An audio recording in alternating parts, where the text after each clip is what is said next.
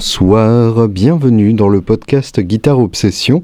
Aujourd'hui, je n'ai pas de boisson avec moi puisque c'est juste une intro qui sera relativement courte, euh, puisque c'est un épisode interview aujourd'hui. Et d'ailleurs, n'hésitez pas à me donner votre avis sur ces épisodes interview qui sont généralement, euh, tant que possible, des interviews en profondeur sur la philosophie de jeu des gens, leur rapport à l'instrument et, et toutes ces choses-là qu'on n'a pas le temps d'aborder dans une interview plus euh, succincte. Euh, et en l'occurrence, aujourd'hui, c'est euh, Étienne Prioret, le guitariste du duo Crossfire, qui est un guitariste que j'admire profondément et qui a eu la gentillesse de s'asseoir pendant une bonne heure avec moi. C'était pas facile parce que Étienne n'aime pas parler dans le micro. C'est pas pour rien qu'il se cache derrière une guitare sur scène et qu'il ne chante qu'à reculons. mais je pense qu'on a réussi à, trouver des, choses intéressantes à, entendre et à dire. Et j'espère que ça vous intéressera autant que ça m'a intéressé. N'hésitez pas donc à me donner votre retour là-dessus par mail julienbitoun tout attaché à gmail.com et euh, par euh, Facebook, euh, par Twitter ou même par Instagram où je suis existant en tant que Woodbrass de luxe. Crossfire, c'est encore 12 jours pour mettre des sous dans la cagnotte.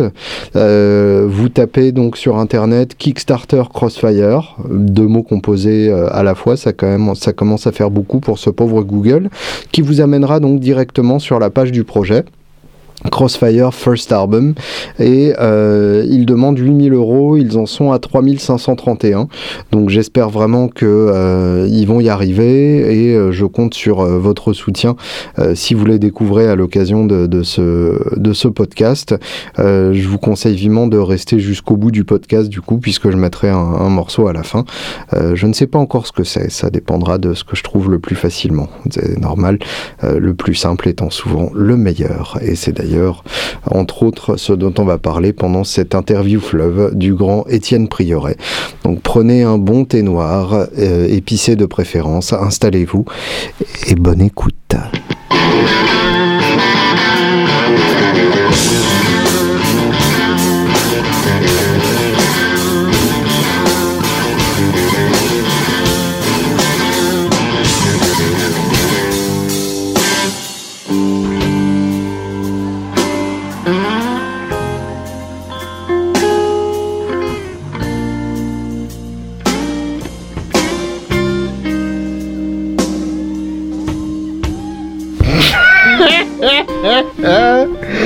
Voilà. Voilà. Introduction. Bonsoir Étienne. Bonsoir. décroisse euh, tes, bras, je te sens déjà euh, tout, euh, tout fermé, tout crispé. Tu crois? Tout va bien. Ah oui. Ouais. Ouais. C'est comme quand on parle, mais sauf qu'il il y a des gens qui se masturbent en écoutant. Ah c'est bien ça. Tu crois qu'ils sont beaucoup? Je pense qu'ils sont beaucoup plus nombreux qu'on imagine.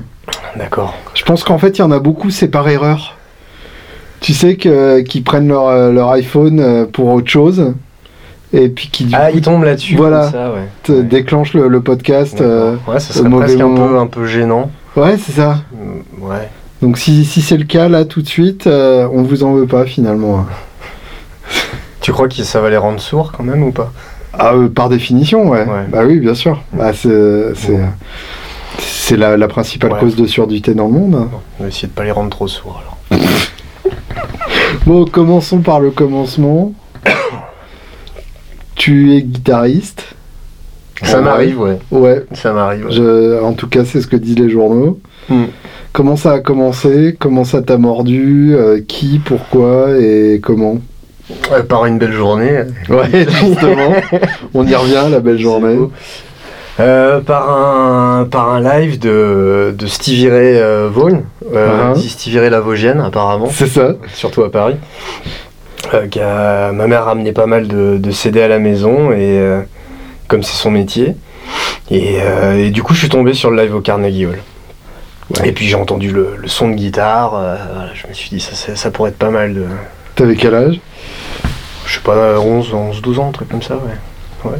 Et tu jouais pas du tout avant ça Non, non, non, j'étais tombé sur une guitare acoustique par inadvertance euh, parce que j'étais parti pour prendre des cours de chant et la prof de chant a donné des cours de guitare. Euh, Donc euh, voilà, j'ai une petite guitare classique qu'on m'avait prêtée, euh, qui était quasiment injouable avec les cordes à 3 km. Mais ça m'a fait les pognes et puis. Et, quand j'ai entendu euh, le son électrique, euh, là ça a été le truc où je me suis dit, euh, très naïvement peut-être, mais je me suis dit tiens je veux jouer ça. Donc, euh, donc j'étais sur cette guitare à cordes nylon et, et je me suis dit que j'allais jouer euh, Scuttlebutt In, euh, avec cette guitare là. Alors pour, pour euh, ceux qui sont ignares en, en Stevie Ray, c'est un instrumental qui va super vite avec un Ouais. pentatonique à toute déboulade. Ouais, c'est ça, ouais, assez show off, mais, euh, mais c'est bien pour se, pour se faire les, pour se faire les doigts.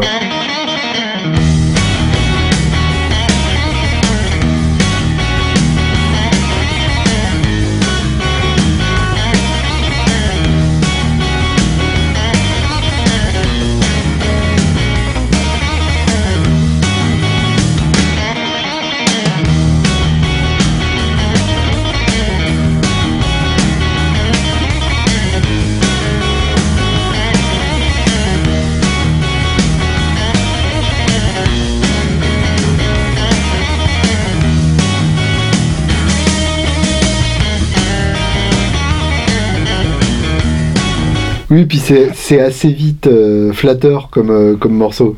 Euh, flatteur si on y arrive, ouais. Par Ouais. contre, si on n'y arrive pas, c'est extrêmement ingrat et- t'as vraiment l'air très con. Ça Et peut être cruel aussi, ouais. oui, oui, oui, oui, oui, oui. Donc, euh, ouais, il n'y avait pas de perspective à ce moment-là de se dire euh, je vais faire ça en public, mais effectivement, euh, ça a pu m'arriver après de, de constater que d'autres s'y sont essayés et, pas forcément avec succès, quoi. Parce Ouais. que quand ça plante, t'as vraiment l'air d'un con. Bah, surtout que c'est typique le plan, si tu le commences mal, tu le finiras pas. Non, non, non. En fait, pas grand-chose peut te permettre de raccrocher les wagons. Ouais, Ouais. ouais. euh, je vois. Mais en tout cas, c'était l'énergie qui me plaisait et puis le, et puis le style assez volontaire, euh, comme ça. Voilà. Bon, à cet âge-là, c'est c'est tout ce qui compte finalement. Bah oui, oui, bien sûr. On se rend pas compte, donc on, donc on ose, on essaye. C'est c'est même comme ça que ça devient intéressant Ouais, en général. ouais, ouais, c'est comme ça qu'il peut se passer des trucs. euh, Et du coup, tes, tes traumatismes suivants, c'était qui C'était quand? Euh, après, Parce que le- quand, quand on t'écoute jouer, on ressent pas forcément euh, l'influence euh, Stevie Ray. Ouais, ça me fait. C'est d'ailleurs pour ça que j'aime bien t'écouter fait, jouer. ça me fait super plaisir que tu me le dises, parce que je me suis assez rapidement rendu compte que c'était pas, euh, c'était pas forcément un bon plan de suivre cette voie-là, vu qu'il y avait déjà quand même pas mal de gens qui. Le créneau est déjà bien pris. Ouais, c'est ça, et puis surtout euh, qui, qui sonnait finalement un peu comme. un peu comme le bonhomme et qui proposait pas grand chose de neuf. Donc euh, après, je suis parti bah, comme euh, un parcours assez classique, euh, euh, comme euh, on pourrait le dire avec euh, Jimi Hendrix et compagnie. Mhm. Je suis toujours bien sur le sofa. Là, voilà. je suis chez le psy. Et euh, voilà, le gros, on va dire, le, le gros changement de direction, ça a été, ça a été Led Zepp, Mhm. le morceau T for One Ah oui, d'accord. sur l'album Presence. Putain, qui est pas forcément le- la référence pour Non. tout le monde de Led non, Zepp. non. quoi. Non, mais là, ça a été vraiment un truc où, où Page joue de manière euh, justement très, euh, très naïve. euh, il, est- il est complètement défoncé à cette époque-là. Mhm. Il y, a, il y a une sensibilité qui est, qui est- qui est vachement belle. Ouais. une fragilité, c'est vraiment sur, le, sur, le, sur la brèche. Et c'est ça qui m'a plu. Et là, je me suis dit, là, vraiment, on, on touche. euh, là, on est dans le blues. Ouais. On n'est ouais, pas dans justement le show-off dont je parlais précédemment, la technique. Et, euh, et là, ça m'a voilà, ça m'a et ça m'a peut-être évité de passer par les étapes euh, branlage de manche, Mhm. euh, dont pas mal de, de- de guitaristes sont, sont, sont sujets. Dont moi, hein, d'ailleurs. euh, Ouais. Après, voilà, c'est pas, pas non plus. hein, je pense que ça peut être pas mal de, de, de travailler la, la vélocité, la vitesse, mais ouais, là vraiment, je me suis dit, euh, ouais, enfin, à quoi bon, quoi. Puisque si Ouais. ce mec-là arrive à, à faire passer autant de trucs avec aussi peu de notes et, et une sensibilité aussi à fleur de peau, c'est ça qui me, qui me branchait, du coup. Ah, c'est là que t'as compris, quoi. Je sais pas si j'ai compris à ce moment-là, mais en tout cas, il y a, il y a quelque chose qui s'est passé et euh, ça, je pense, influé directement sur ce qui, ce qui allait suivre. ouais. Hmm. Parce qu'après, ça m'a amené euh, bah, au travers, pas vraiment le jeu de Page à proprement parler, mais sa, ses compositions, sa manière d'aborder la, la guitare et surtout la musique. Mhm. C'est là que du coup, vraiment, il y a eu le, la scission entre guitare et musique. Ouais, d'accord. J'avais plus envie de sonner comme un guitariste, j'avais juste envie d'essayer de développer un, un, vocabulaire euh, mais de musicien et pas forcément guitariste euh, identifiable en tant que tel. Justement, ça, ça pour moi, c'est, c'est un, des, un des centres de, de ce qui fait ton jeu intéressant, de ce qui rend ton jeu intéressant. J'aimerais bien que tu reviennes là-dessus euh, plus en détail. Qu'est-ce, qui, qu'est-ce qu'on peut appeler jouer comme un guitariste? Qu'est-ce qu'on peut appeler jouer comme un musicien? Et est-ce que c'est des cerveaux différents? Est-ce que c'est des doigts différents? Bah justement, en fait, ça serait déjà zapper l'aspect cérébral, Ouais. travailler plus sur le ressenti. Je Mhm. pense que ça, c'est déjà la, la première euh, chose. Tu penses que les guitaristes réfléchissent trop? Ouais, absolument. Et Mhm. c'est pas forcément de leur faute à eux, ça vient aussi grandement de l'apprentissage. Ouais. Parce que la guitare, c'est apparemment l'instrument facile à aborder, qu'on va travailler euh, vite fait, bien fait, Mhm. euh, pour épater la galerie, les gonzesses et euh, Bien sûr. euh, voilà sur la plage. Donc euh, il y, y a ce côté euh, plan, Mhm. plan de guitare contre lequel euh, je me bats au quotidien. Quand on peut éventuellement euh, me demander ce que j'en pense ou donner un petit cours par-ci par-là, parce que j'ai pas la prétention d'être un prof, mais c'est cette façon de raisonner en tant que plan qui me gonfle et c'est euh, lié à tout l'enseignement et surtout la presse aussi Mhm. beaucoup de, de- de journalistes euh, vont accentuer ces trucs-là. C'est un peu en train de changer maintenant, je trouve, au niveau des lignes éditoriales, mais ça, c'est souvent resté les, les 15 plans qui tuent, tu vois, sûr. truc. Je voyais ça quand j'étais môme. Et du coup, c'est, c'est- alors c'est un mal pour un bien, parce que du coup, j'ai vraiment splitté vers autre chose. Écouter beaucoup plus de musique acoustique, euh, de, de musique classique, pas mal de choses comme ça. Euh, donc ça, ça m'a permis d'ouvrir les feuilles. Par contre, c'est vrai que j'ai un petit peu délaissé la, la technique, donc je serais pas le, le, le mec le, peut-être le plus véloce de la Terre. Et, euh, et puis bon, bah c'est pas grave en fait. Parce Quand tu dis musique euh, classique et acoustique, tu, tu peux citer des noms? Euh, Qui t'a particulièrement touché? peut-être Arvo Pärt, Ouais. tu vois, ce genre de, de choses. Euh, bah après, j'aimais bien les, les romantiques, Rachmaninoff et tout ça, mais ça, c'est c'est des lieux communs. Enfin, Hmm. qui, qui peut vraiment rester insensible à ça, c'est pas évident. Mais euh, du coup, ouais, une largeur de son. Et puis voilà, chercher, trouver des. chercher dans les dissonances, ces trucs-là. Donc, euh, donc ouais, ça serait vraiment euh, essayer de détacher le, le cérébral du, du ressenti. Ouais. Et, euh, et je pense que c'est vraiment. euh, c'est vraiment quelque chose qui est, qui est important et, et on fait souvent l'impasse là-dessus quand on apprend la guitare. Mais tu, tu dis, euh, les, les magazines, effectivement, mettent euh, genre les 15 plans à la manière d'eux, etc. Euh, Est-ce que tu penses vraiment que c'est quelque chose qui peut s'apprendre de, de jouer euh, comme un musicien et pas comme un guitariste? Parce que la, la sensation que j'ai, c'est que tu peux toujours apprendre à jouer comme un guitariste. Après, jouer comme un musicien, c'est quelque chose qui s'apprendra. Enfin, c'est une démarche ultra personnelle et à laquelle on peut pas vraiment t'amener. Complètement. Euh, complètement, mais Ou par bien contre, sinon, dans les magazines, il y aurait juste marqué euh, une liste de disques à écouter. euh, et... Oui, mais je Et pense que ça, là, ça quoi. pourrait être pas mal. Ouais. Laisser le mystère et laisser euh, la personne s'approprier Hmm. la, la musique et pas forcément le pas forcément tout dévoiler. Pas donner tous les codes euh, Non. immédiatement. Non, non, non, non. Après, il y a des choses qui sont forcément bonnes à savoir, mais là-dessus, je rejoins des mecs comme, euh, je sais pas, tu vois, je pense à Basile Leroux, Ouais. qui, est, qui, qui, qui s'est fait, et, et- et lui, il, aime pas l'idée qu'on apprenne la guitare. Hmm. Euh, il aime bien l'idée qu'on se fasse. Alors c'est vrai qu'il il faut être réaliste aussi. On n'a pas tous les mêmes capacités d'assimilation, la même approche de l'instrument. Il faut de la technique, c'est évident. Et puis tout dépend ce qu'on va jouer. C'est sûr que si Ouais. on veut, j'en sais rien, moi jouer une pièce de guitare classique, euh, ça va passer par beaucoup de technique, forcément. Bien sûr. Euh, mais je pense que tout ça n'est pas incompatible. C'est juste la façon de, de- de centrer l'approche. Et pour moi, ce serait vraiment une erreur dès le début que de vraiment dire il faut travailler la technique et aussi le solfège, Mhm. ça va de soi, euh, mais de manière euh, intégrale, sans laisser une part euh, qui, j'estime, devrait être au moins à 50% euh, de- du ressenti.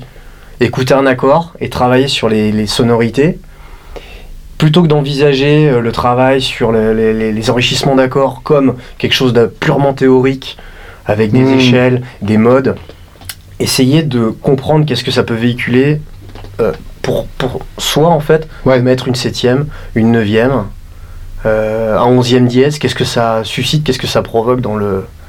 Dans le bah, je sais pas, peut-être dans le cœur du, du- de celui qui joue. Hmm. Voilà. N'aie pas peur des grands mots. hein, Non, non, c'est pas des grands mots, mais c'est plutôt les grands noms, quoi. Parce que tu vois, si tu prends, euh, si tu prends Jimi Hendrix, tu vois, avec son Purple Haze, Mhm. c'est une belle façon d'illustrer un accord qui, euh, qui est pas censé euh, marcher de base. Oui, bien sûr. Et il en fait un, un- un- un gros truc, quoi. Donc ça serait plus, ouais, peut-être voir la musique comme ça, quoi. Mhm. Un peu obscur tout ça. Non, c'est bien. Ça va? Bah oui, mais c'est ça que je cherche, justement. non, alors à partir de là, euh, est-ce que, euh, est-ce que par erreur, tu as l'impression que les deux euh, voix peuvent arriver à la même conclusion?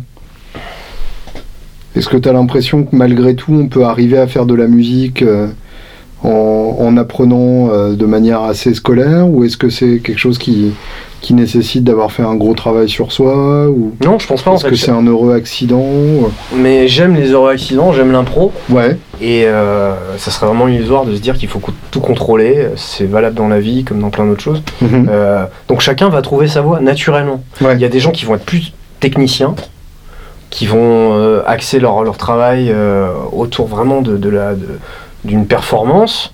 Euh, pour de la composition aussi, il y a des gens qui sont, qui sont faits aussi euh, pour fonctionner de manière plus mathématique. Mhm.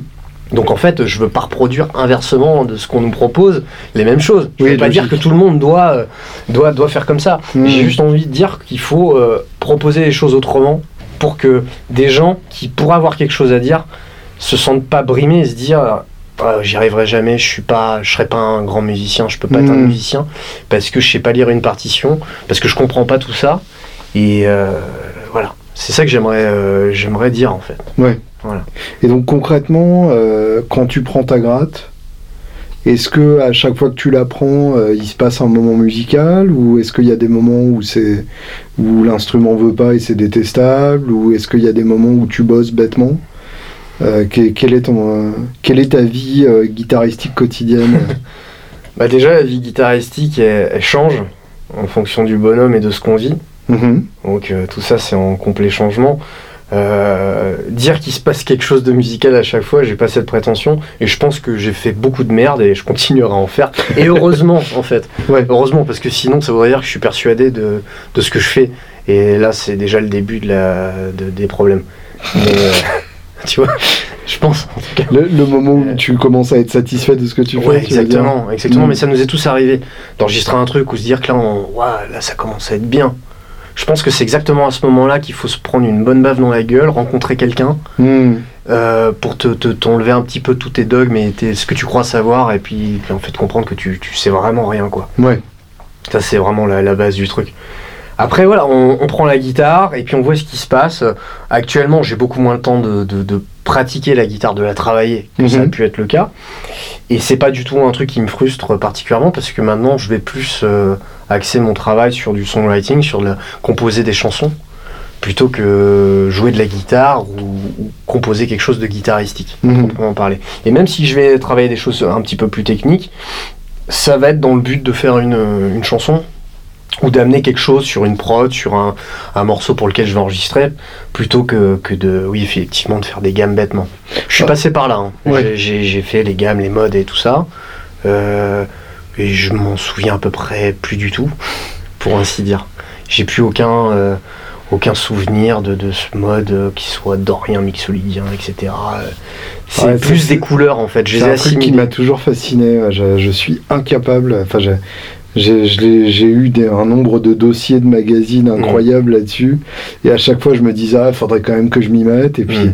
puis en fait, j'ai pas compris le principe. Ouais, ouais. On a essayé de m'expliquer de plein de manières différentes. Genre, ouais, mais tu comprends, c'est le deuxième degré, ça, c'est le troisième degré. Ouais, mais ça, ça rejoint ce que je te Et disais ça me- précédemment. Ça me, dépasse. euh, Finalement, c'est qu'on n'est pas tous fait pareil. Ouais. Et du coup, on va pas tous aborder la, la musique, la théorie musicale pareil. Donc, euh, voilà, chacun doit trouver sa, sa façon de pouvoir s'exprimer. Et si ça se trouve, je joue déjà en mixolydien, mais je le sais même pas. Voilà. Et ça, c'est terrifiant comme C'est extraordinaire, quelque part aussi. Un peu de mystère. ouais. Si ça se trouve, les, les gens disent que, que je joue mixolydien dans mon dos, quoi. Peut-être, peut-être. Ils attendent que je sois parti et puis ils disent Ah, t'as vu, il a fait mixolydien. Peut-être, mais ça n'a pas importé euh, plus que ça beaucoup de, de, de- de musiciens qui ont fait des, des choses extraordinaires et ils savaient pas ce qu'ils jouaient forcément. Hmm. Par contre, je suis sûr que eux, ils, ils savaient ce qu'ils ressentaient ou ce que ça leur faisait. C'est ça le plus important. Après qu'on le sache ou qu'on ne sache pas, qu'est-ce qu'on joue, euh, finalement c'est important pour qui Pour celui qui va faire la, table, la tablature, celui qui va composer le truc, pour le retranscrire pour un, un ensemble d'orchestre, une réduction d'orchestre. Hmm. Euh, on n'est pas encore confronté à ça, peut-être que ça arrivera. Et dans ce cas-là, eh, on demandera gentiment à un ami qui est juste de l'autre côté de la rue au conservatoire de venir s'en occuper. Ça fait travailler tout le monde comme ça. C'est ça, ouais. Mobiliser les talents autour de vous, c'est pas con. Oui, oui, bien sûr, on peut pas tout faire. Et euh, pff, même des mecs comme Prince qui essayaient de tout faire. Moi, Prince, il me gonfle des fois. Hmm. On peut pas être euh, à ce point-là mégalo. Au final, on finit toujours par tourner un petit peu en rond, même si on est divinement doué et créatif. C'est bon de s'enrichir avec les autres et d'apprendre des autres. Hmm. On peut pas tout savoir. Bah, euh, oui, je pense que même Prince, effectivement, euh, s'il n'avait pas eu des, des musiciens comme, euh, comme les sections rythmiques qu'il a eues, euh, ça aurait sûrement pas été aussi intéressant. Forcément. Et d'ailleurs, il y a des albums, effectivement, euh, assez casse-couilles quand même. C'est ça. Désolé pour ceux qui aiment ça. Tu, mentionnais justement à propos de savoir faire plein de choses, tu mentionnais la, composition. Et ça, je sais que c'est un sujet qui est, qui est profondément entouré de mystères pour beaucoup de guitaristes. Comment est-ce qu'on compose euh, une chanson euh, Comment est-ce qu'on compose une partie de guitare qui n'existe pas Et à quel moment on sait que c'est à nous? Ouais, ça c'est un vaste sujet. Euh, déjà, je pense que la première chose à faire, si on en est là, qu'on commence à aborder ce truc-là, c'est peut-être Ouais, ça y est, on en est là. C'est ouais non mais je me mets à la place de, de celui qui, qui se dit tiens je vais essayer de faire une chanson. Mhm. Il est avec sa guitare sur son lit. On, on a tous été comme ça et merde je prends trois accords, j'essaie de les jouer. Peut-être des fois c'est bien de poser la guitare, d'aller faire un tour et d'essayer de, de- de- En fait c'est la mélodie. Ok. Comme on est guitariste, on pense souvent les choses en termes soit de riff si on vient d'un background un peu rock, Mhm. d'un arpège, si on est plutôt dans, la, dans des choses un peu plus acoustiques, mais c'est toujours des, des- des- des figures qui vont quelque part un peu emprisonner le, la mélodie. Pour moi, la composition, c'est la mélodie. On peut trouver euh, 10 milliards de chansons qui fonctionnent autour des mêmes euh, degrés d'accord. Bien sûr. Donc, euh, des fois, lâcher la guitare, se balader un peu, faire autre chose et désapprendre, du coup, oublier un peu son instrument et, et essayer de penser en termes mélodiques. Mhm. Et après, quand on reprend la guitare, on joue la mélodie. Juste faire le travail de jouer la mélodie sans accord, sans rien, sans chercher à être guitariste. Juste jouer une mélodie. Euh, C'est les- une manière de pas se laisser piéger par ses réflexes. euh, Exactement. Les- genre je sais que je mets le doigt Ouais. là et ça marchera. euh, Exactement. Ça c'est dangereux. ouais. Certains jazzmen ont vraiment ce truc Mhm. euh, de jouer, d'apprendre à jouer les mélodies. Ouais. Ça, c'est ça, c'est chouette. Et ça évite de penser trop en termes guitaristiques. On commence comme ça, et puis si on commence à avoir un truc qui, qui semble euh, parler un petit peu, après on, met un ou deux accords dessus, on essaye de renverser tout ça avec des, des bases, des choses, euh, on, Mhm. alterne un peu et on voit ce qui, ce qui ressort. On laisse se reposer, et puis on y revient. Et Ouais.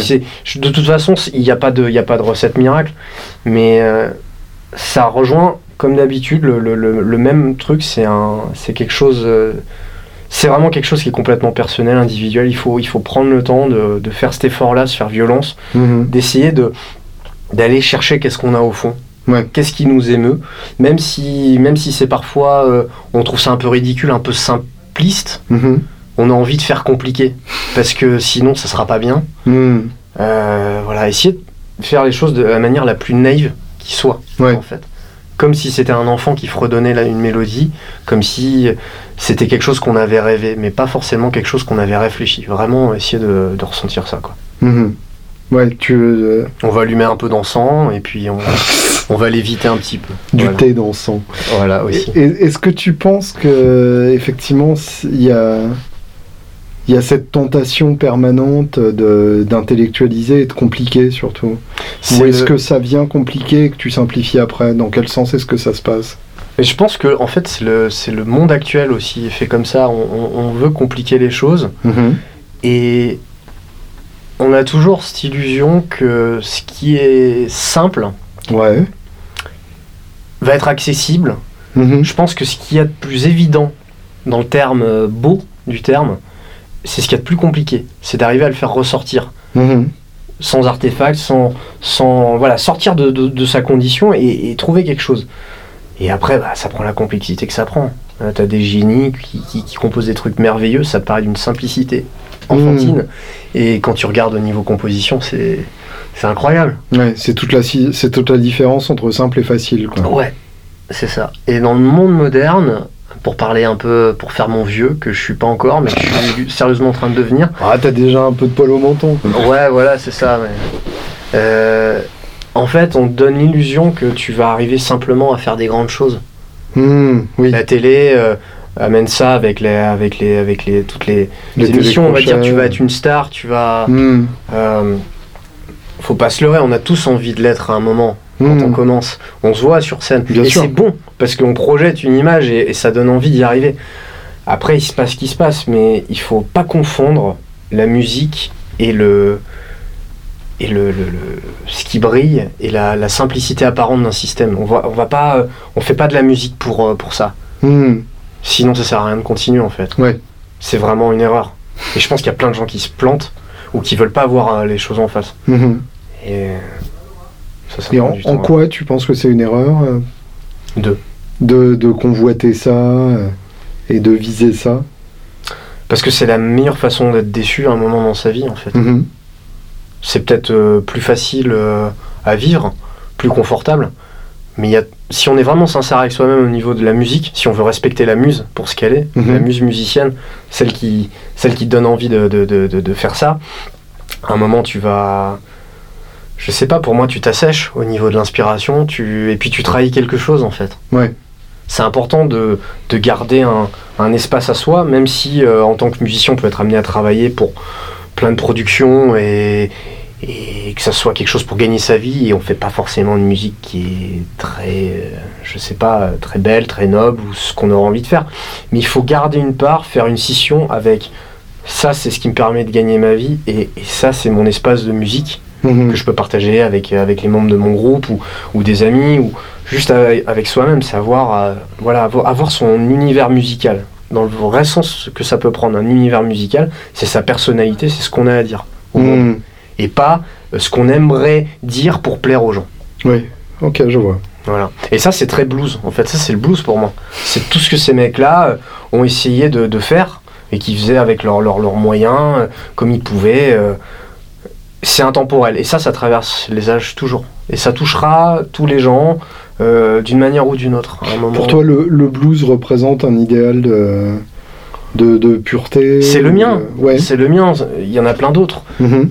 dans ce voilà dans ce côté naïf de quelqu'un qui, qui- qui a quelque chose à dire et plutôt que de prendre un flingue ou euh, ou une batte de baseball pour euh, pour aller se venger ou ou, ou- ou- ou crier son malheur ou, sa rage de vivre Mhm.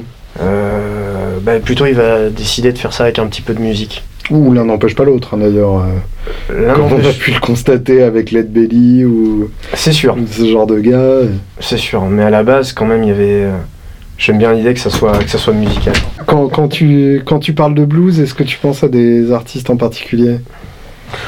Il y en a plein et Ceux qui te touchent le plus? Ouais, mais on, on a souvent ces mêmes références, les Sunhouse, Lead Belly, compagnie, John Hurt, toutes les, les, les- les bases. Après, Ah, pars, pars euh, pas du, du principe que les gens connaissent déjà. alors s'ils les connaissent pas, je les On est là pour les faire découvrir Ouais, ça.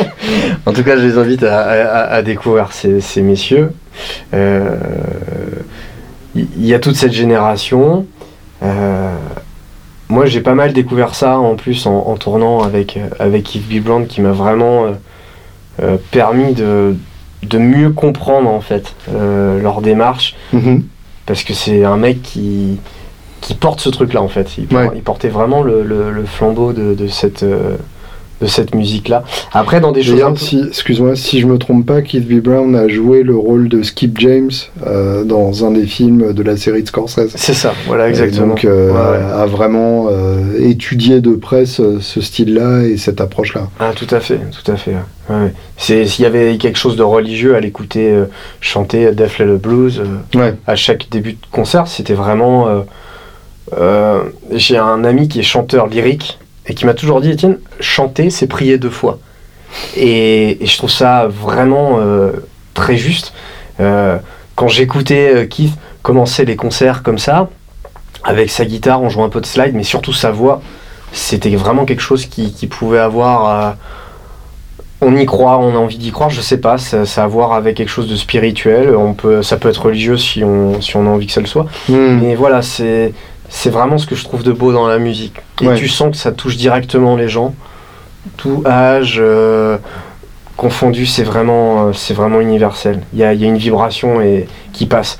Peu importe le style musical, mais en tout cas, moi, ça a été mon, c'est mon filet de sécurité un peu, Hmm. ce, ce- ce blues, quoi. C'est, c'est ce truc sur lequel je pourrais toujours me savoir que je peux, je peux me raccrocher si, si je suis un petit peu paumé, en fait. À propos de filet de sécurité, justement, quand tu tournes avec un mec comme ça, je, suppose que vu le niveau euh, euh, d'exigence artistique qu'on ressent quand on l'écoute, euh, toi, t'avais pas envie de faire des plans pentatoniques à la con par-dessus.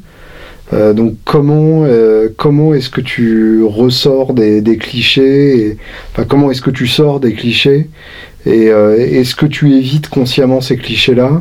C'est la première partie de ma question. La deuxième partie de ma question, comment est-ce que tu t'en sors comme ça dans la répétition Puisque le principe d'une tournée, c'est que tu fais tout le temps la même chose soir après soir. Donc à partir du moment où tu trouves qu'un truc marche un soir, comment est-ce que tu contournes la tentation de le répéter euh, de Mm. la même manière le soir suivant? Ok. Bah, déjà, pour Tu as deux heures. Non, déjà, pour, euh, pour commencer, c'est une histoire de respect. Quand, t'as- quand tu joues avec un mec comme ça, il te fait l'honneur de, de t'inviter à prendre part à, à sa musique. Déjà, tu, tu dois faire un petit travail sur toi et, et te dire, bon, euh, je peux pas, je peux pas décevoir. Mhm. Alors c'est sûr que dans un premier temps, ça serait facile de se dire bon, je vais éviter de faire ces plans-là, et puis, euh, mais au final, c'est le problème du style. C'est les limites aussi, c'est que il y a des figures de style dans le blues qui sont euh, quelque part des, des bornes kilométriques, et puis le public aussi peut attendre ça. Oui. Alors je pense qu'il faut, et c'est là que se fait l'expérience, et c'est bien de faire plein de concerts, et c'est à ça que ça sert aussi de tourner, c'est qu'on apprend à jouer avec ça. À faire des clins d'œil plutôt que des clichés, et à faire des phrases plutôt que des plans.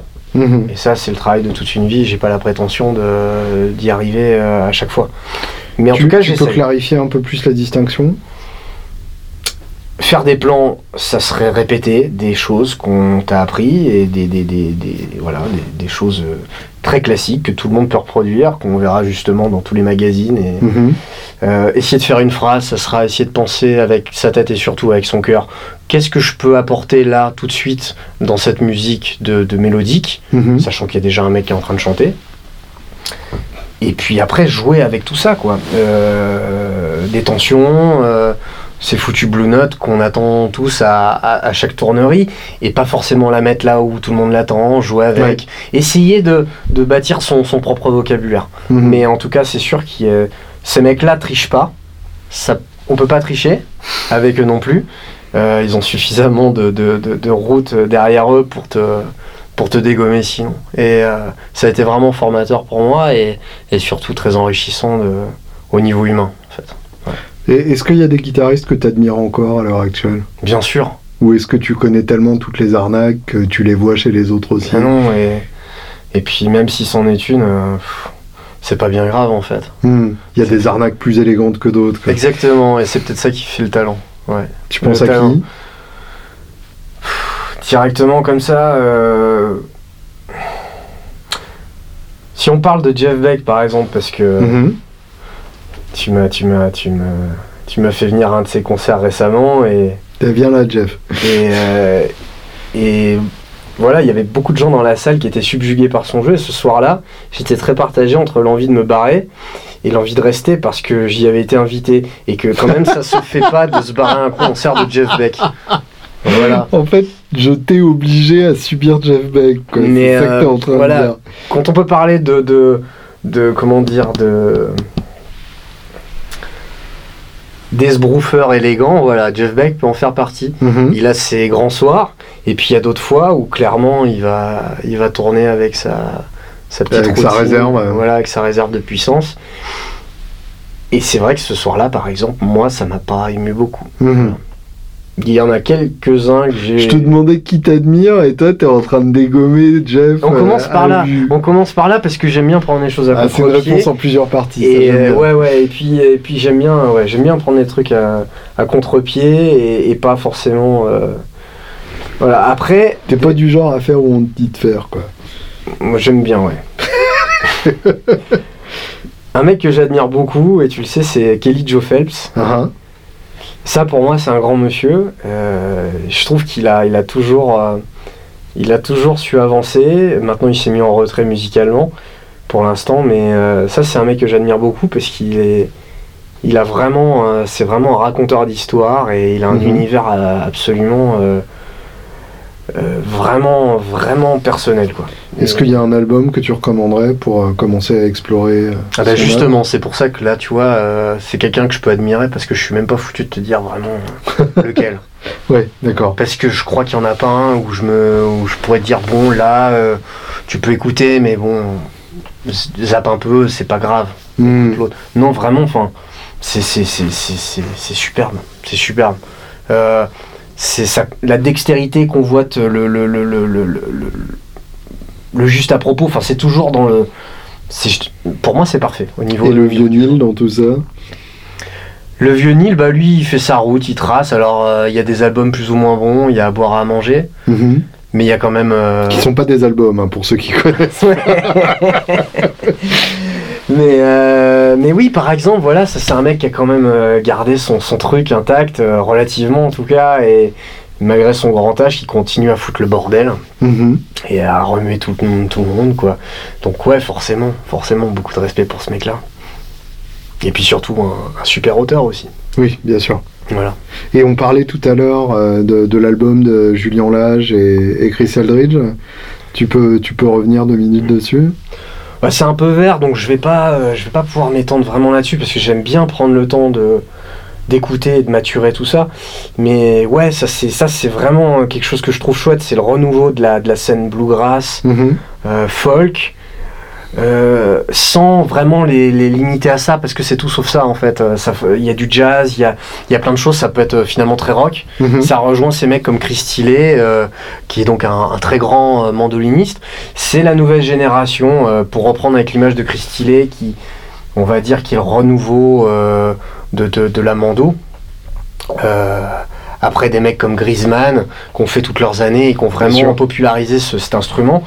Euh, voilà, maintenant on se retrouve avec des mecs qui ont vraiment un cerveau bionique, qui font des prouesses absolument... euh, Bah, qui partent de là où s'était arrêtée la génération exactement, ouais, ouais, ouais. Ce qui est- ce Mais qui ils te poussent ça euh, vraiment sur orbite. Ils sont capables de te jouer un, un prélude de Bach ou une suite euh, et, et te, et te jouer euh, voilà, des, des- des pièces très classiques de bluegrass. euh, c'est c'est vraiment formidable. Et ouais, moi j'aime beaucoup ce, ce duo là, Julien Lage.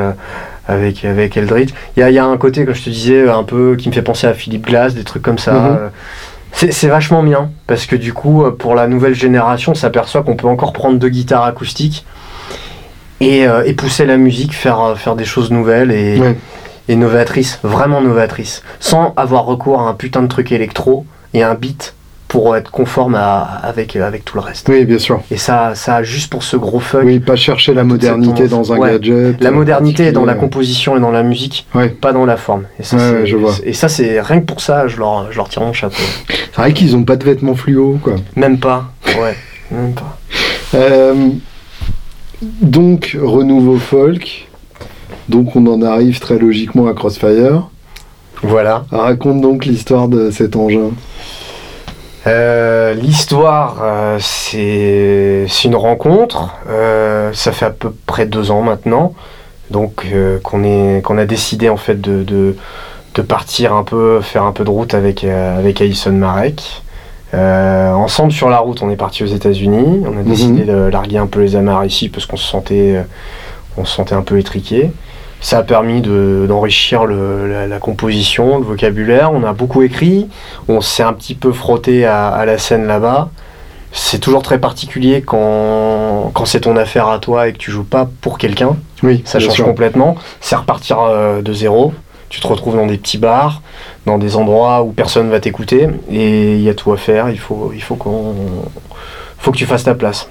ça a été une vraie surprise de, de voir que en chantant euh, en anglais, puisqu'on ne peut pas faire autrement, euh, on s'est retrouvé donc devant des gens qui, qui, parlent cette langue, qui sont des natives, et, et de voir qu'il y avait une vraie résonance, et surtout un grand plaisir, et encore plus pour Ali, puisque c'est elle l'auteur, Hmm. de voir que les gens écoutaient ses paroles Ouais. et, et les appréciaient à leur juste euh, mesure.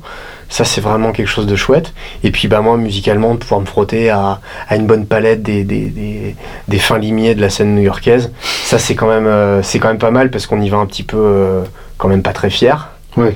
Après, euh, je connaissais déjà un petit peu le, le- cette scène-là, mais ça a été un plaisir de retrouver un mec comme Jim Campilongo, qui est un grand joueur de télécaster, qui est pareil, je trouve, euh, quelqu'un qui, qui cherche des choses, Mhm. un genre de renouveau de- de- d'un certain Roy Buchanan, pour moi. Ouais. Je pense que c'est pas... euh, Oui, même en allant chercher encore plus ancien. euh, euh, gros fan de tout ce qui a été autour de Chet Atkins. Tout à fait, bien sûr, de- évidemment. de- même Ouais, des ouais. Charlie Christian et compagnie. Absolument, Enfin, c'est ouais, un, un véritable archéologue de la musique à guitare aussi. Complètement, et puis pas quelqu'un qui, qui, qui court après les, les succès, les, voilà, il fait son Mm. petit bonhomme de chemin en jouant euh, toutes les semaines. euh, au de toute façon, il s'en branle, il joue avec Nora Jones. euh, voilà. Parfois, voilà, mais j'ai- en tout cas, pour l'avoir vu pas mal de fois, j'ai vraiment pas l'impression qu'il joue moins euh, quand il est euh, quand Ouais. il est Rockwood que quand il est sur des plus grosses scènes. Ouais, et ça, c'est sûr. appréciable aussi, cette honnêteté dans le jeu. Ça, Tu disais chanter en anglais parce qu'on n'a pas le choix. Ouais, parce qu'on n'a pas le choix, parce que c'est notre culture. Ouais. Et qu'on se verrait pas faire euh, autrement. On nous pose souvent cette question. Pour mais sonner comme du Alain Souchon. Oui, voilà. J'ai rien contre ceux hein, qui, qui, qui veulent écrire comme Alain Souchon, que je connais pas d'ailleurs. Mais euh, bah, nous, notre culture, c'est pas ça. Donc on nous demande souvent, mais pourquoi vous chantez pas en français? Parce que j'ai grandi avec de la musique euh, anglo-saxonne. Allison, c'est pareil. Et, et je me vois pas, je me vois pas faire autre chose que ça. Euh, c'est quelque chose qui, qui est trop ancré. C'est, de là d'où on vient. Voilà. Que- quelle est votre méthode de boulot à tous les deux euh, à, à quel point est-ce que vous autorisez l'autre à marcher sur euh, les plates-bandes de l'un?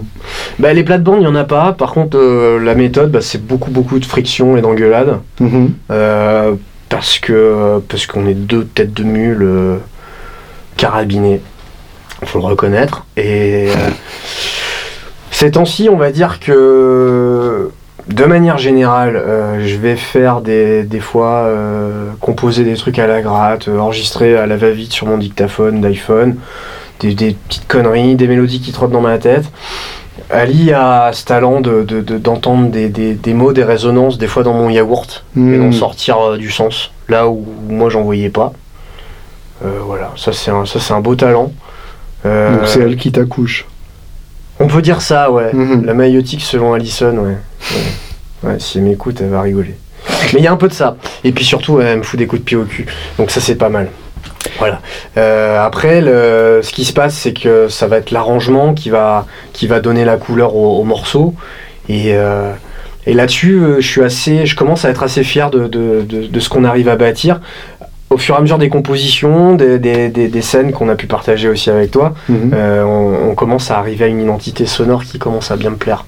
Donc en, en envisageant le truc en duo acoustique, mais aussi avec, euh, avec un mix avec l'électrique, on est en train de s'associer avec des, musiciens euh, vraiment, euh, vraiment super. Je pense à Jeff Ludovicus, Julien Grattard, donc violon, celliste pour le premier et batteur pour le second. On est encore en train de chercher un petit peu notre, line-up pour, enregistrer un, un album très bientôt. Voilà. Ça c'est cool. Voilà, j'en viens donc très logiquement au Kickstarter. Euh, S'il y en a parmi vous euh, qui ont de l'argent qui leur brûle les poches euh, ou qui ont des oursins pas trop énormes euh, à l'intérieur de leur trench coat, vous pouvez donc participer au prochain album de Crossfire. Je, je l'ai sûrement déjà dit en début d'épisode en intro, mais moi j'ai mis 65 euros pour avoir le tote bag. Et euh, je pense que ça vaut le coup. Qui va être très joli. Ouais, qui va Ouais. être super beau. Ouais. Et, euh, et pour avoir le vinyle aussi. Et ça, c'est un truc intéressant. C'est pourquoi le vinyle? Est-ce que, le, est-ce que le, le CD est mort? Non, parce qu'on va essayer de faire un album qui soit aussi joli que le Talk Bag. Et, euh, et, du coup, euh, moi je trouve qu'en vinyle c'est plus sympa parce que ça sonne mieux déjà. Ouais. Euh, et puis parce que c'est un bel objet. Tu, tu crois en la supériorité sonore du, du vinyle? Je crois en, en va dire en la, la dimension acoustique, la- la- l'image musicale, voilà, Ouais. la dynamique. D'accord. La bande passante, il y a quelque chose qui se passe et c'est pas valable pour tous les styles de musique. Mhm. Moi, de la musique classique, je préfère nettement l'écouter avec un, un- un CD. D'accord. C'est peut-être un peu plus froid, mais ça restitue mieux certaines fréquences. Mhm. C'est plus neutre, on va dire. Voilà. Ouais. Pour ce qu'on aime euh, comme style de musique, euh, pour moi, un vinyle, c'est top. C'est Mhm. vraiment top. Si, à condition que ça soit bien enregistré et que ça soit euh, voicé de, de cette manière au niveau du mastering. et Bien sûr. Toujours pareil. Oui, si c'est un si c'est un mix CD transféré sur Absolument, on compte pas les rééditions qui sont en vinyle pour, pour vendre. Euh, ça sonne pas un cachou et. ouais. Oui, oui. Voilà. Avec la pochette légèrement pixelisée, c'est- Ouais, ouais. j'en ai vu. Euh, une question euh, absolument indiscrète à laquelle t'es pas obligé de répondre. Euh, Est-ce que c'est une bonne idée de faire de la musique en couple? Parce que euh, quand, quand on joue en groupe euh, et que la répète se passe mal, euh, on n'est pas obligé de se voir euh, jusqu'à la répète suivante. Euh, quand on joue en couple et que ça se passe mal, ça doit être plus complexe à gérer. Ouais, euh, je sais pas si c'est une bonne idée, ça je peux pas y répondre, j'en sais rien. Par contre, euh, bah j'ai juste pas pu faire autrement en fait. Mhm. Elle a été me chercher euh, dans une jam. Euh, et puis il y a des fois, bah, on choisit pas tout. Je pense que Ça, il y a bien, des ça. difficultés et faut savoir euh, le- les accepter, essayer de travailler pour les, pour les gérer et puis, et puis dépasser tout ça quoi. Euh, c'est pas toujours facile, mais je pense qu'il y a quelque chose qui, qui peut vraiment euh, ressortir de ça qui est, qui est, qui est, euh, qui est vraiment intéressant. Et puis, il y a des fois quand même sur scène, il y a vraiment des petits moments où juste sentir qu'on est sur le, le, le même, euh, je sais pas, le, le- même espace-temps et chanter quelque chose. euh, voilà, la- l'arrangement des deux voix ensemble. euh, Enfin voilà, il y a quelque chose de, il y a vraiment quelque chose qui peut être un peu magique. Et pour moi, ça vaut toutes les difficultés qu'on qu'on pourra rencontrer et qu'on a déjà Mhm. rencontrées. Euh, on crée pas parce que c'est facile, on crée pas parce que c'est c'est quelque chose qui voilà, euh, ça demande beaucoup de boulot, c'est assez ingrat et, et c'est plein d'embûches. Mais euh, voilà, le simple fait de pouvoir être sur scène parfois et, et de pouvoir communiquer ce, ce, ce truc qui nous anime, ça, ça vaut toutes les C'est une récompense Ouais, largement suffisante. ouais, quoi. ouais. Ok, j'aurais bien aimé terminer en parlant de matos. Le matos, que, voilà, le matos, le le matos. Les C'est un- guitares. C'est un peu le dessert, si tu veux. Euh, je, je sais que, que tu as un point de vue euh, parfaitement euh, ambivalent par rapport à ça. Et, euh, et du coup, comment... euh, Pourquoi ambivalent? Bah, Parce que euh, tu, tu adores les beaux instruments et en même temps tu aimerais bien t'en foutre. Oui, Et, absolument, parce et que du coup, il y a- il y, a cette dualité en toi que je trouve passionnante. Bien sûr, parce que si on. Voilà, s'il y en a qui nous ont écoutés jusque-là, déjà c'est pas à gagner, mais peut-être. Merci à vous trois. euh, ils auront entendu euh, tout ce qui vient du. euh, voilà, mon- mes racines. Et c'est des mecs qui jouaient de manière assez simple, avec des instruments qui sont pas forcément très sophistiqués. Mhm. Et cette véracité, j'ai toujours peur de la perdre dans la. Voilà, dans le. Dans la sophistication Ouais, matérielle. dans la, dans la course à l'armement ça. J'ai pas mal dégraissé au niveau matériel depuis ces dernières années, enfin depuis pas mal de temps même déjà maintenant. Mais euh, ouais, c'est pas évident. Euh, trouver ce qui est utile, voire nécessaire, et pas trop s'encombrer non plus. Et en même temps, il faut toujours être ouvert à, au petit truc qui va, qui va te permettre de... Le but en fait c'est la création, c'est de faire des trucs avec. Mhm. Et le problème, par exemple, des pédales, là, euh, c'est de. Voilà, on est toujours tenté d'en rajouter une, de faire un truc. Parce que oui, apparemment, ça va donner un petit côté euh, flashy, un truc sympa, et puis on peut vite aussi se faire endormir par tout ce bordel. Voilà. Endormir comment? Bah, Penser à ça comme une fin et pas un moyen, en- c'est ça? Exactement, ouais. ouais. C'est un peu un lieu commun, mais c'est euh, c'est- c'est vraiment profondément ça. En tant que guitariste, on est Non, bah, toujours ouais, attiré c'est- par le, c'est- le- ce qui brille. le- C'est une tentation permanente, au Bien point que sûr. t'as même des connards qui font des vidéos de démonstration de ces trucs-là. Exactement, Voilà. ouais, ouais, ouais. C'est de dire l'horreur, Ouais, quoi. Ouais, je dois dire, j'en ai fait un paquet déjà. Ouais. Euh, c'est vraiment des cons. non, et puis, puis toutes ces belles guitares, parce que c'est avant tout un, un, un- un magnifique objet, c'est quand même une belle création. euh, donc euh, voilà, voir une belle guitare, on a toujours. en- on la voit, on la trouve belle, on a envie de la posséder. Et peut-être qu'il des fois c'est bien de pas tout avoir non plus. Euh, je- moi, je- j'envisage plus les guitares comme des instruments, en fait, un instrument de travail qui te permet d'obtenir euh, une certaine euh, tessiture, une sonorité propre pour, pour ce genre de morceau. Euh, je m'en suis fait piquer une il y a longtemps. Mhm. C'était ma première euh, vraie belle guitare. Et depuis, C'était quoi? c'était euh, c'était une Strat. Et personne n'est parfait. hein. Tu remarqueras, j'ai rien dit. Oui, je sais, tu t'es bien tenu. Euh, ouais, non, mais en plus, les guitares volées, on, on, on rigole pas avec ça. Oh, mais vaut mieux en rire. Vaut mieux en rire parce que finalement, c'est des accidents heureux. Enfin, si on. En tout cas, moi, ça m'a permis de- de- d'essayer de, pas trop être dans le fétichisme. Mhm. Euh, pas trop. euh, voilà, pas trop de fétichisme, pas trop de matérialisme. C'est-à-dire que bon, c'est pas grave. Et du coup, après, moi, avec les guitares, j'ai changé souvent. Ça a pas mal tourné. euh, Mes potes euh, peuvent en attester. Et c'était parce que j'avais besoin de celle-là, parce qu'il y avait un son qui me plaisait. Et puis ce son-là, il- cet absolu dans le son, bah, il change au Mhm. fur et à mesure du parcours musical. Il évolue, les goûts s'affinent, et puis on, on va vers d'autres trucs. Euh, voilà, c'était considérer les choses comme ça plutôt que de se dire c'est ma guitare, c'est c'est un Mhm. tout, c'est voilà. J'avais trop peur de me faire déposséder de, de- de quelque chose que j'aurais projeté sur l'instrument. Ouais. Ça fait vraiment trop mal. Donc euh, voilà, maintenant Mais en fait, tu te. on se protège un petit peu. Oui, c'est ça. Ouais, je pense que c'est T'as été, tu t'as, tellement morflé de, de, ce, Ouais, ça de cette disparition ça que vaccine. tu- ouais. Ça vaccine. Donc maintenant je les prends plus pour ce que c'est. Ça pourrait être un film, ça. ça pourrait être un super film. Enfin, un film qui intéresserait que les guitaristes, mais euh, ouais, ça Ils sont nombreux, ils Oui, c'est ça, c'est déjà pas mal. S'il y a parmi vous des producteurs hollywoodiens, euh, pense qu'Étienne ferait un très bon jeune premier euh, qui recherche sa guitare à travers toutes les autres. Voilà. T'as, t'as cette impression justement de rechercher le- la, la guitare qui a disparu à travers les, les suivantes hein? Ou t'es parti euh, pour Non, je chercher pense autre pas en fait. Je pense que euh, justement ça m'a permis de, de me dire qu'il fallait, il fallait partir à l'aventure et Hmm, pas trop rester sur, camper sur ses positions et Ouais. Et il fallait, fallait que ça vogue un peu. Ouais, fallait que ça vogue un peu. Donc euh, voilà, les guitares vont et viennent et ainsi va la vie. Voilà. Mais ce qui compte c'est le bonhomme et il faut, il faut pas l'oublier. Donc faut, faut. Ce qui compte c'est la musique et le bonhomme. Voilà. Et tu, tu parles de- des différentes guitares en termes de tessiture, ce que ça te permet en termes de, couleurs sonores. Euh, alors j'ai aussi ce, ce côté effectivement euh, instrument-outil, mais pour le coup, j'ai ce truc que, que m'évoque une nouvelle guitare, c'est un... Comment dire C'est une version de moi-même avec cet instrument.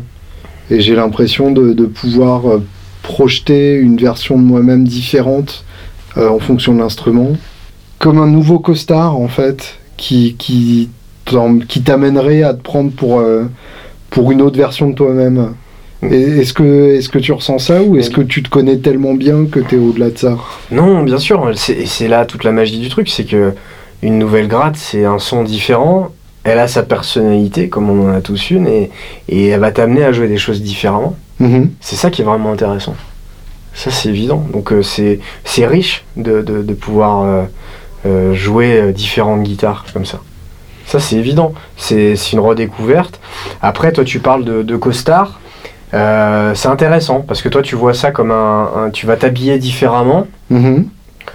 Euh, moi, je cherche plutôt à trouver une guitare qui correspond à mon humeur Ouais. ou à ce que je pense sur le moment. Ouais. Ce moment est plus ou moins long. Et c'est plus quelque chose qui va m'accompagner. Donc en fait, je cherche plutôt celle qui, qui, qui va me peut-être me ressembler ou plutôt me renvoyer ce que, ce que je sais pas trop compris pour l'instant. En Ouais. tout cas, voilà, c'est c'est plus un miroir pour moi.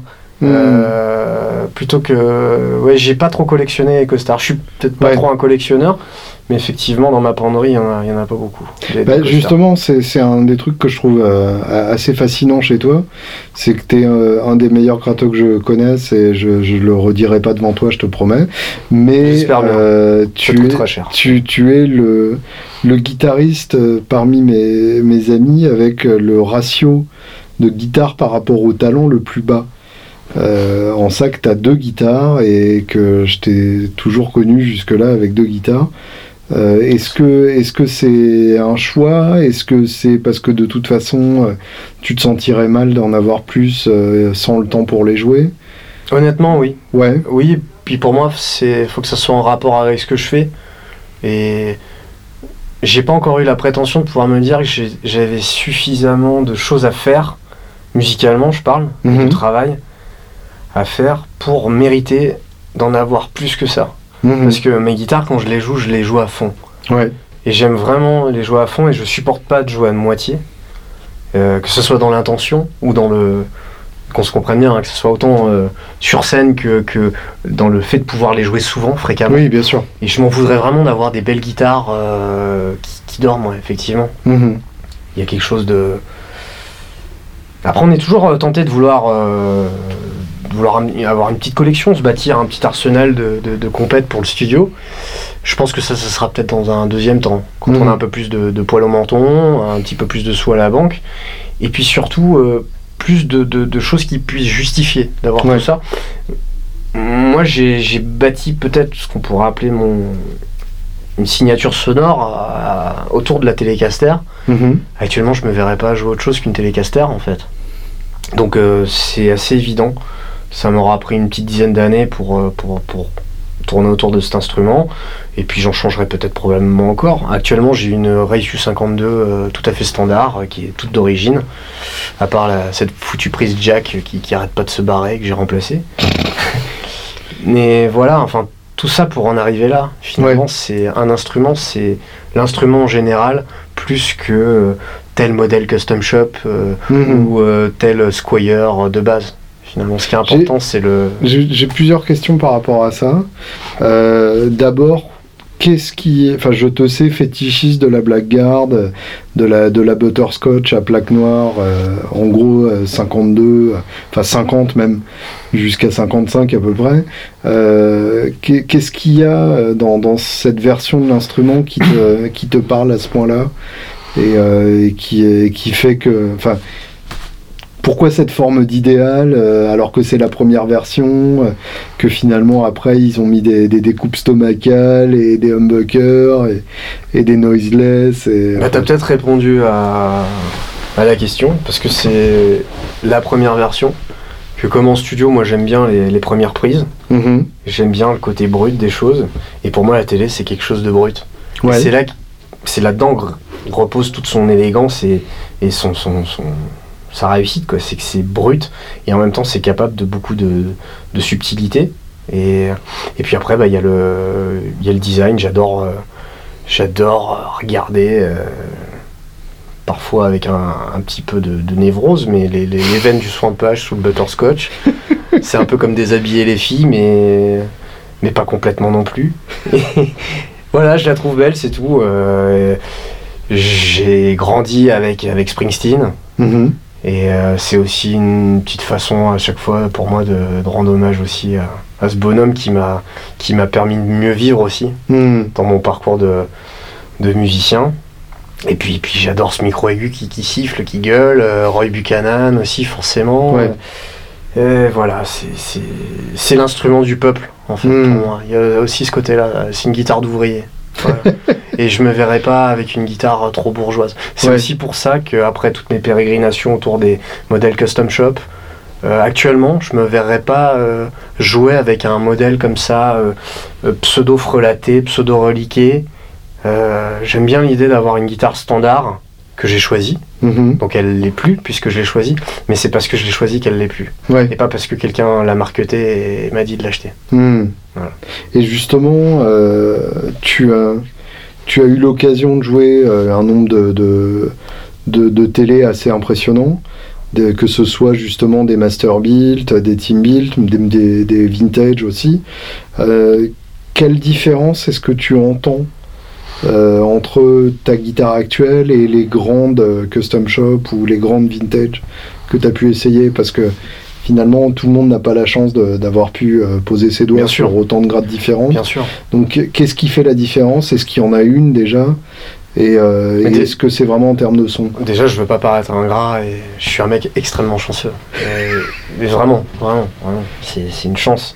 c'est une chance. Mais non, tu, Évidemment. pa- tu parais Euh, rien du tout. On est ici pour avoir non, des mais, avis. non, mais déjà, c'est vrai, je voudrais pas paraître, tu vois. euh, Non, le, ce qu'on Ça s'appelle gagne. Guitare Obsession. On est déjà dans la névrose dès C'est la base. C'est vrai, j'en oubliais presque le titre. Euh, ce qu'on gagne avec une custom shop, une bonne custom shop peut-être, une guitare qui a été un petit peu mieux fabriquée, bon déjà c'est la stabilité d'accord. Ça c'est Mhm. vrai que euh, voilà, on va pas tourner autour du pot. Avec une guitare plus standard comme celle que je joue actuellement, je vais avoir plus facilement tendance à détuner un peu. Ça va un peu plus bouger, c'est normal, les bois sont moins secs, c'est, voilà, la lutherie est moins bonne tout simplement. Il y a un petit truc sur, le, sur l'attaque aussi, sur Mhm. l'attaque, sur une maple. Euh, Il y a des maples qui sont très sèches et qui ont un, un son très moyen euh, que je qualifierais de son japonais. Le Mhm. son japonais des rééditions japonaises. Ce, ce truc qui, qui est pas moche, mais qui n'est pas beau non plus. Un peu plastique dans l'aigu. Ouais, voilà. Et Mm. tout ça enrobé d'une d'une coque de polyuréthane infâme qui Mhm. empêche euh, toute vibration.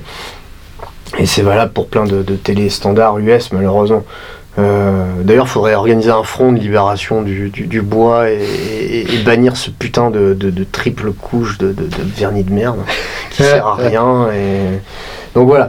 Après. euh, Arrêtez de finir vos guitares, bordel. Ouais, arrêtez, arrêtez d'en mettre autant de vernis, putain. Ça, ça sert à rien. Et ouais, mais honnêtement, après, euh, on passe tout, tout ça en revue. Si là, euh, j'essaie de faire une petite rétrospective, qu'est-ce que j'ai gagné? Juste de m'apercevoir que finalement, euh, je prenais une, une télécaster standard et, et j'allais pouvoir en tirer ce que j'avais envie de tirer. Mhm. J'ai pas de. Je pense pas que le, le- le- le fait de prendre une très grande guitare va te faire beaucoup mieux jouer. Mhm. Donc c'est un plaisir qui est personnel. Et puis là, ça, voilà, c'est des choses qui, qui s'expliquent pas. Voilà. Ouais, re- replaçons les choses quand même. T'es quand même sur une gratte à 2000 balles euh, et euh, t'es pas sur une classique vibe non plus, quoi. Qui m'a coûté plutôt 800 euros. que Oui, 2000 bien sûr. Non mais tu vois, c'est pour ça, faut la, faut leur caser dans le contexte. Si elle m'avait coûté 2000 euros, j'en parlerais pas comme ça. Ouais, C'est pour moi une guitare qui coûte ce que ça devrait coûter en fait. ouais, ouais, d'accord. 800 euros, le prix d'un corps en, en frêne. en Mhm. plusieurs parties, euh, vissé avec un bout d'érable qu'on appelle un manche, qui a un profil qui est plus ou moins aléatoire, avec un fretage qui est, qui, qui est pareil. Qui est plus Euh, ou moins dégueulasse. Est- voilà, Euh, effectivement, donc c'est ce que j'appelle euh, le prix d'une guitare. Voilà, euh, de série moyenne, Mhm. voilà, on n'est pas dans des trucs. Effectivement, et tu as parfaitement raison de le souligner, une guitare qui coûte 2000 euros pour moi devrait être extrêmement mieux finie que, que c'est le cas actuellement. Ouais. Et il y a des choses qui sont euh, qui devraient pas être euh, acceptées, quoi. Mhm. Ça, c'est sûr. Que tu retrouves moins chez les guitares de luthier?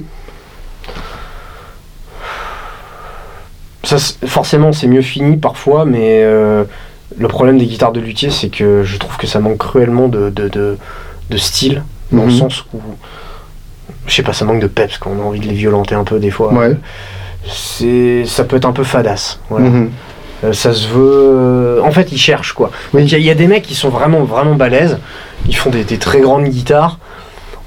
Mais je suis. Voilà, je suis pas forcément un, un fan de la guitare de luthier euh, Mhm. complètement. Il y, a, il y a quelques grands luthiers actuels. hein. Faut pas. Euh, moi, j'aimais bien Nick Huber, par exemple, qui, qui fait des Les Paul vraiment formidables. Euh, T'as toujours des mecs qui vont faire des répliques d'eux, mais on, on s'aperçoit qu'on revient toujours à la, à la, à la base, à l'original. Euh, Il y a forcément un moment où ça se finit sur une télé, quoi. Ouais, voilà, c'est ça. Et pour, pour terminer la facette acoustique, donc t'as as ta vieille titine, est-ce que tu peux nous en parler? Elle a une, une petite histoire à elle. C'est donc c'est une double 017 de 1950, donc une Martine, hein. of course. Voilà. Euh, donc cette petite Martine euh, est partie aux États-Unis. Euh, Il y a eu pas mal de périples. J'ai dû vouloir la vendre. Pour voilà, j'ai Pour payer ton loyer. Voilà, et elle, m'est revenue dans la gueule sans, sans que je la voie arriver. Elle a été gentiment euh, rachetée euh, par, par mes parents et, et par un très bon ami qui m'a qui m'a évi- aidé à ce moment-là aussi. euh. Donc ouais, elle a, elle a- elle a une chouette histoire. Ça fait euh, deux années qu'on qu'on se, qu'on se supporte. J'espère que ça va continuer. Euh, pareil, c'est peut-être pas forcément la plus grande guitare du monde en termes de son. Euh, elle a un, Elle est dans le médium, elle a pas des Mhm. grosses basses, elle a pas des aigus démentiels, c'est c'est une guitare tout à cajou. Mais elle a sa voix et elle me plaît bien. À chaque fois que je la Justement, joue. euh, qu'est- qu'est-ce qu'il y a dans le tout acajou qui te, qui te parle particulièrement?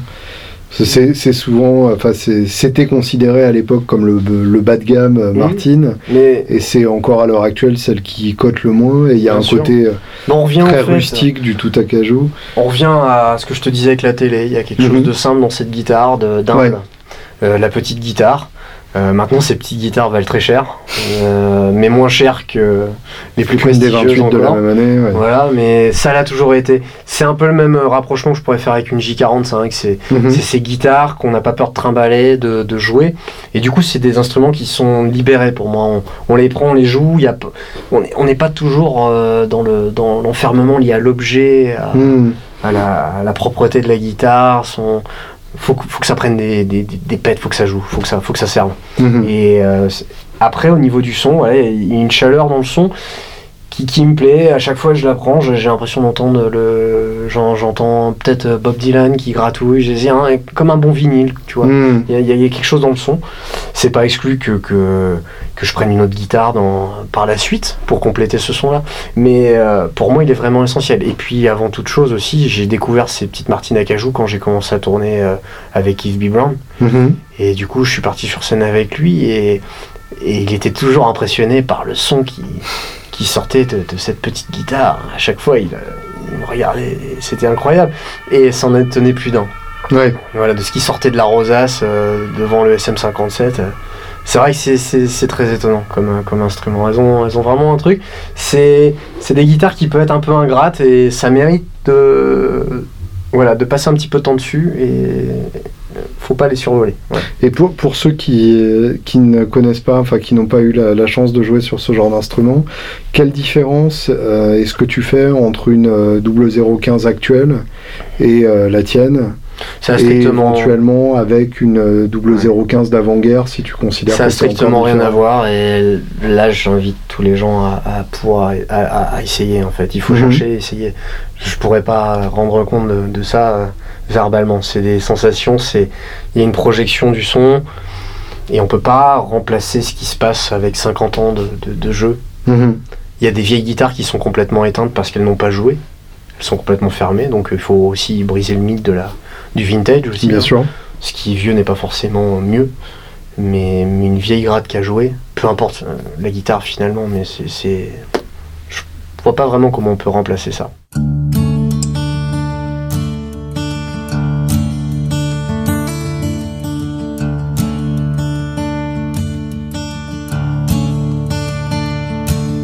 I'm sinking deep.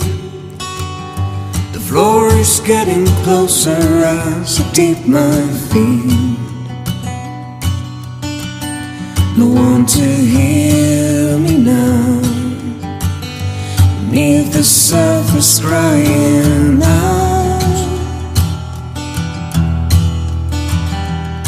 Would it be alright? My strength and ride your feathers. Just fly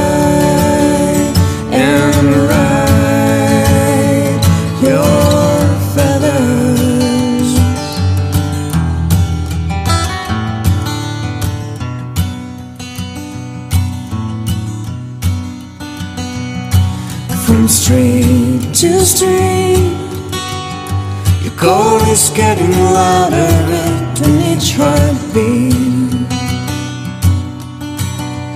Up and down